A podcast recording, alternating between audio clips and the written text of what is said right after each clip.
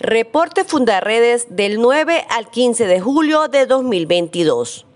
El más reciente informe presentado por Fundarredes titulado Bandas criminales adoptan estructuras de guerrilla y exhiben identidad corporativa da cuenta de la existencia de 40 organizaciones delictivas con alto poder de fuego en Venezuela, entre ellas 18 megabandas, las cuales bajo esquemas organizativos imponen el terror y la violencia en la frontera venezolana y sus áreas de influencia.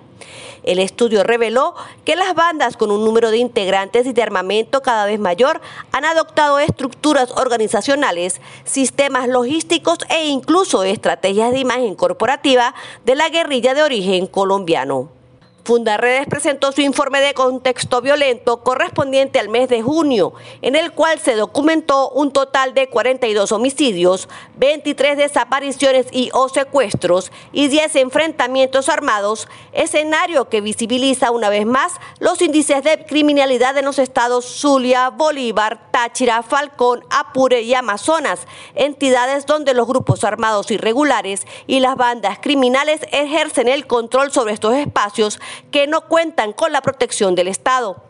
La Organización Defensora de Derechos Humanos afirmó que los grupos armados irregulares han ido ampliando sus operaciones hacia entidades como Mérida, Delta, Amacuro, Anzuategui, Sucre, Nueva Esparta, Guárico, Barinas y Monagas, con el objetivo de apoderarse de nuevos territorios mediante el uso de las armas. La Embajada de Canadá en Venezuela condenó la detención arbitraria del director general de Fundaredes, Javier Tarazona, y señaló que el rol de los defensores de derechos humanos es crucial para las sociedades inclusivas, seguras y prósperas. A través de su cuenta en Twitter, expresó el apoyo a los defensores que han sido perseguidos en el país. Fundarredes alertó sobre la desaparición de 14 menores de edad en los estados fronterizos. Clara Ramírez, coordinadora de documentación de la organización, afirmó que los niños que hacen vida en las poblaciones cercanas a los pasos fronterizos son más propensos a la captación de grupos armados irregulares debido a su vulnerabilidad, situación que incrementa los casos de explotación sexual, trata y tráfico de niños y adolescentes.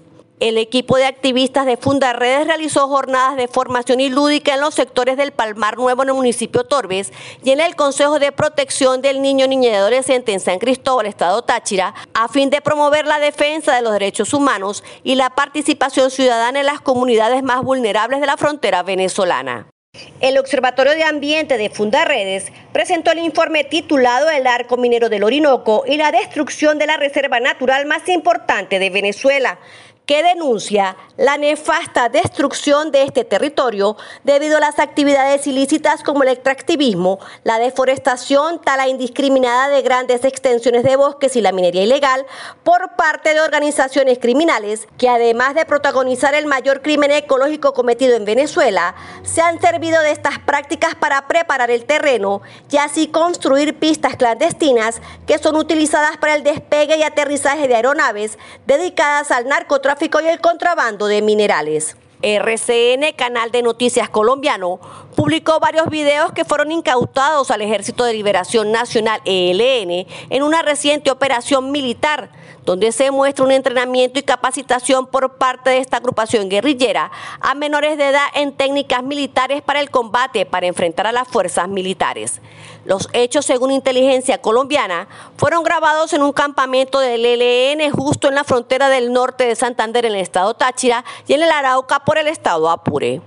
en trochas de la frontera que comunica el estado Táchira con el departamento norte de Santander en Colombia, fueron asesinados dos hombres en menos de 24 horas, escenario que evidencia la violencia y criminalidad que se presenta en estos pasos ilegales, donde se mantiene la presencia del ELN y la megabanda criminal El Tren de Aragua. Dos grupos generadores de violencia que se disputan estos pasos ilegales con la intención de mantener sus operaciones afectando la convivencia de los ciudadanos de la frontera de ambos